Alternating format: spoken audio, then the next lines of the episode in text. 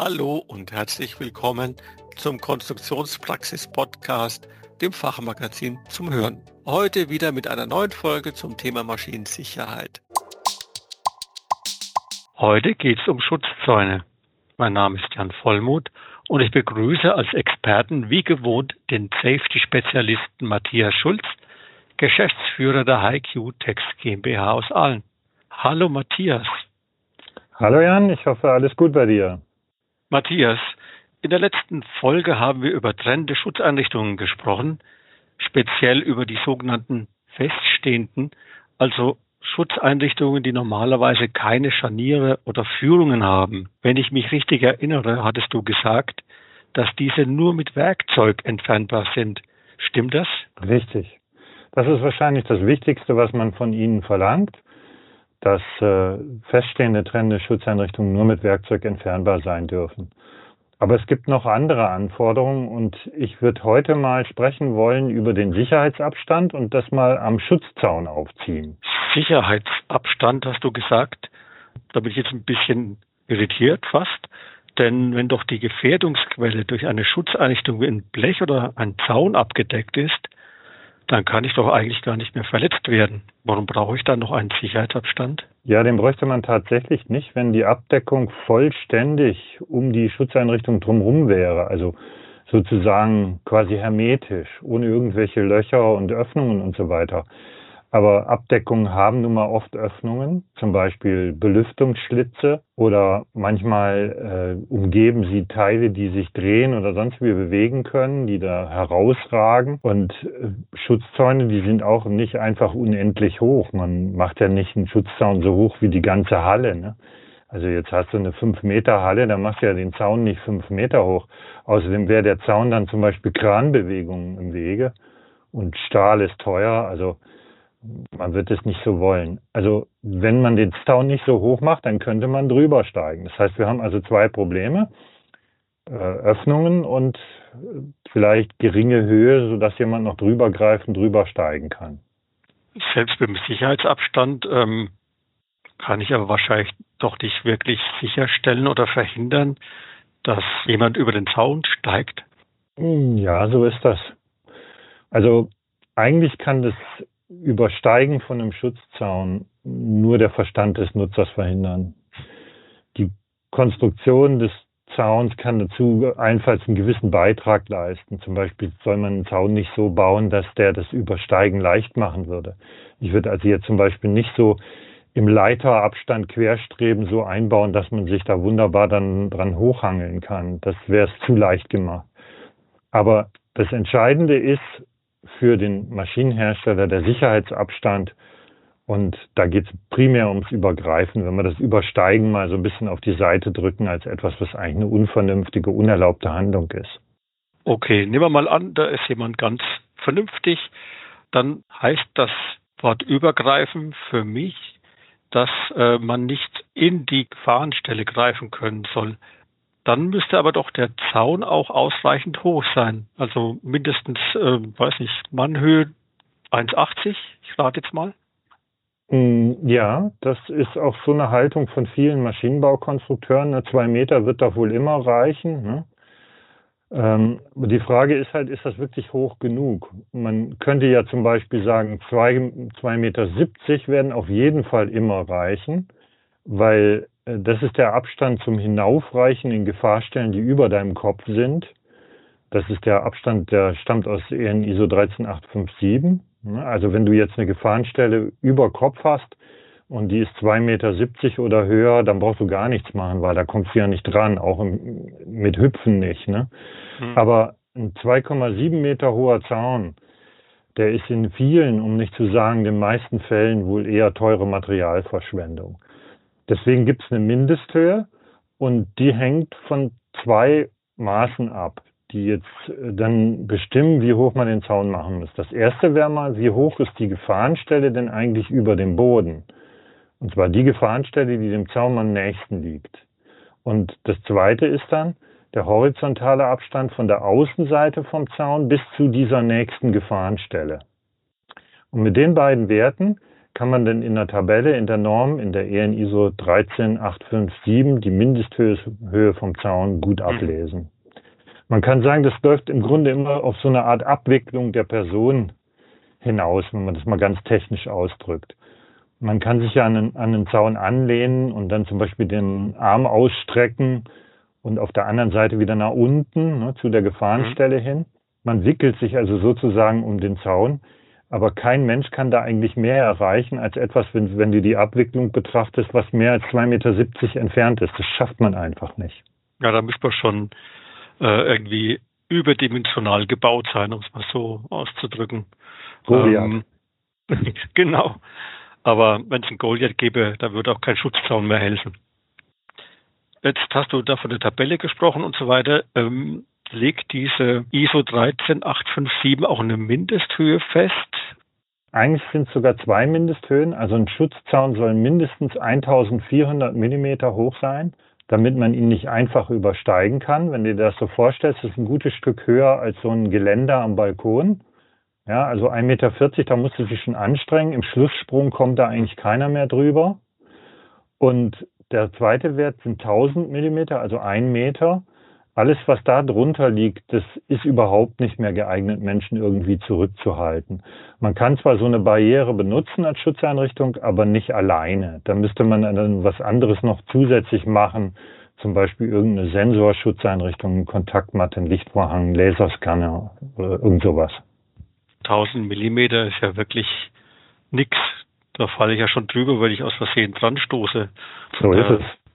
Durch den Schwung allein. Gehen wir nochmal zum Übergreifen und zum Übersteigen.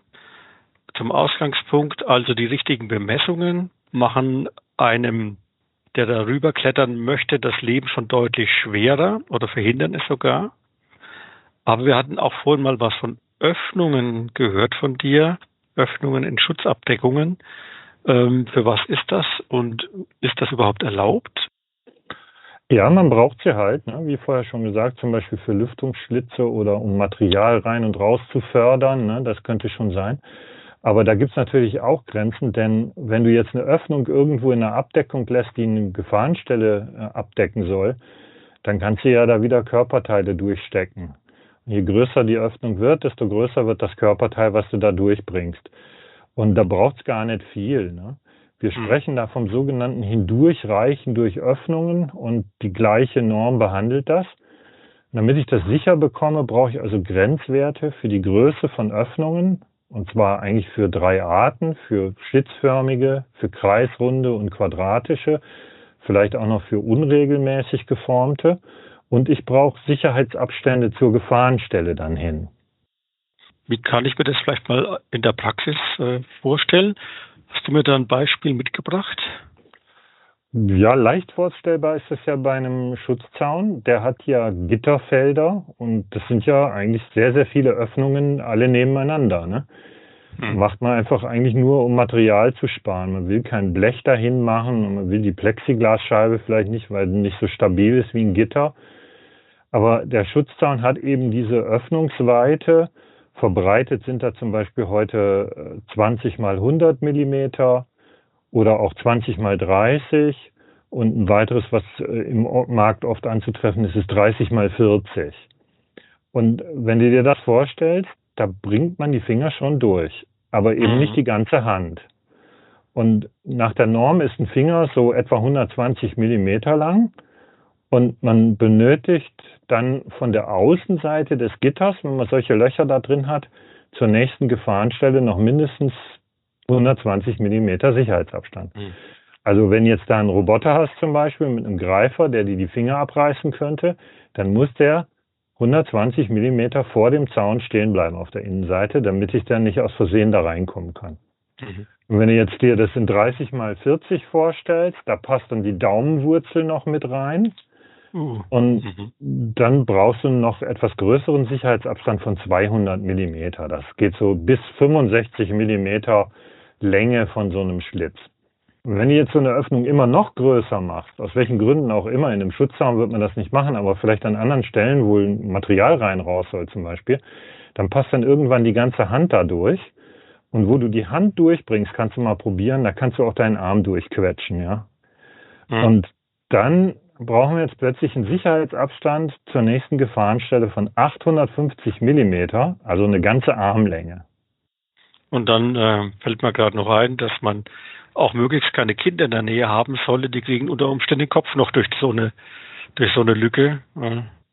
Also ah. Kind ist ein Thema, ne? weil in dieser Norm gibt es extra Werte nochmal für Kinder äh, bis drei, ab drei Jahren ne? und mhm. die anderen Wertentabelle sind für Personen ab 14 Jahren. Also das ist schon auch in der Norm tatsächlich berücksichtigt, obwohl ich sage mal, im Gewerbebetrieb brauchen wir das nicht berücksichtigen. Wenn wir Maschinen für gewerbliche Anwendungen machen, da rechnen wir nicht mit Kindern, sondern mit Personen ab 14 Jahre. Alles andere ist verboten, weltweit ja mittlerweile. Mhm. mhm.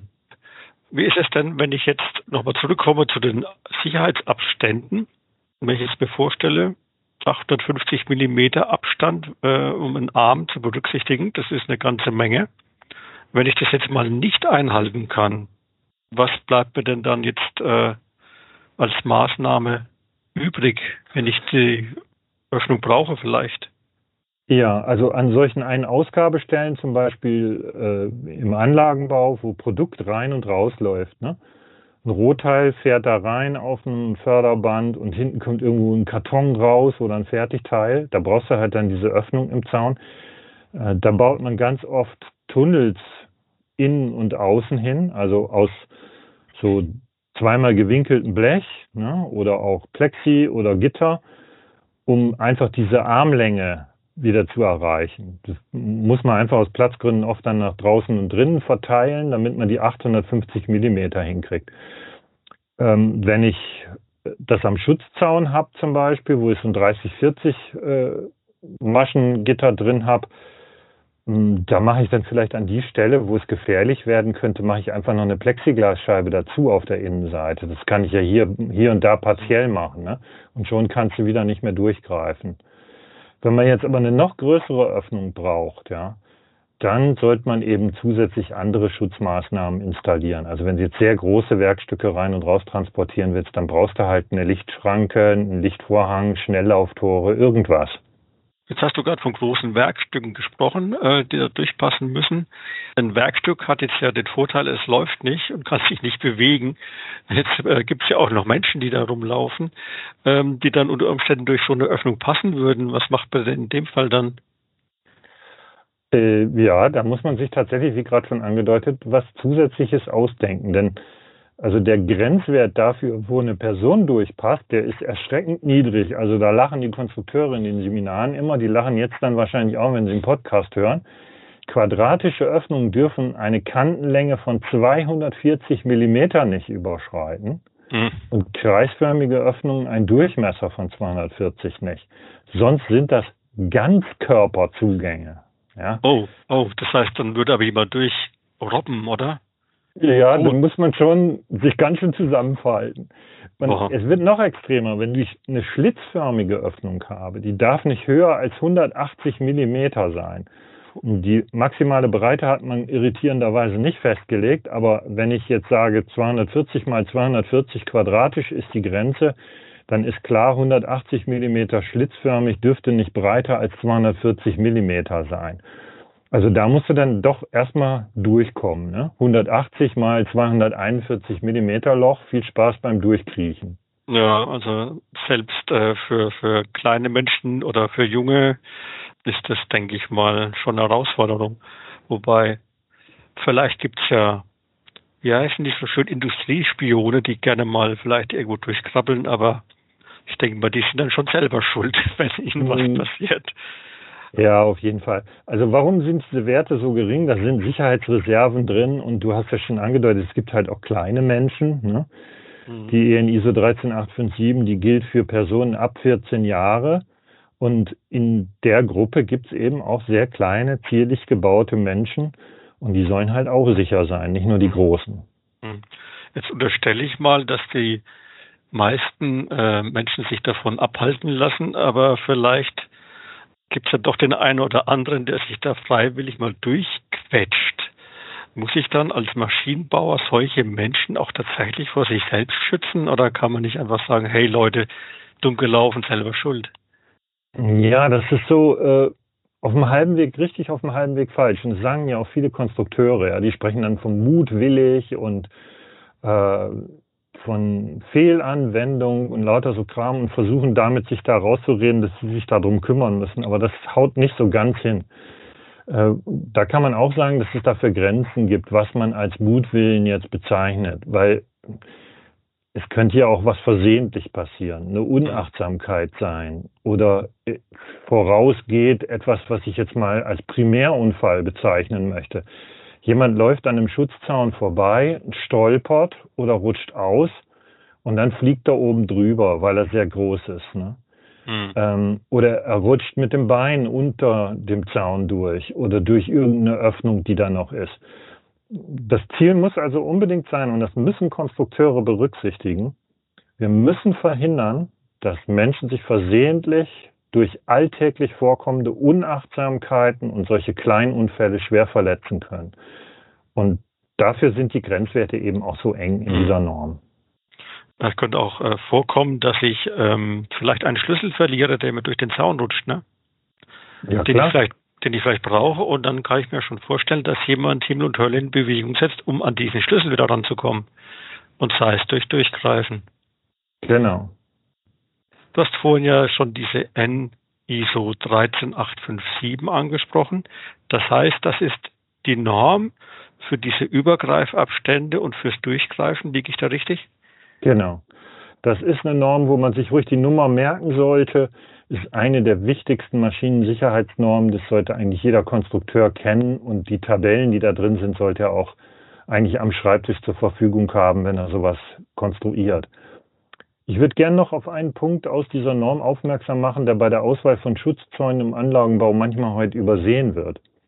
Wenn man nämlich jetzt vom Übergreifen redet, in den Gefahrenbereich, dann gehen wir im Kopf oft davon aus, der steht davor, greift rüber nach unten. Nach unten und nach innen natürlich.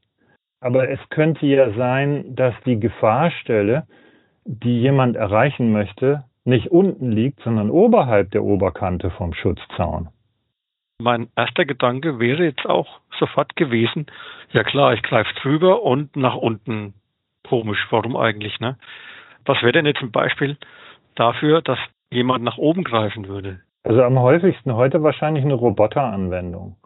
Also Roboter können ja ziemlich groß sein und jetzt stell dir vor, in seiner extremsten Position, also so weit wie er halt fahren kann, da steht der Greifer eines Roboters 2,1 Meter, 2,10 Meter zehn überm Boden und nur 200 Millimeter vom Zaun entfernt.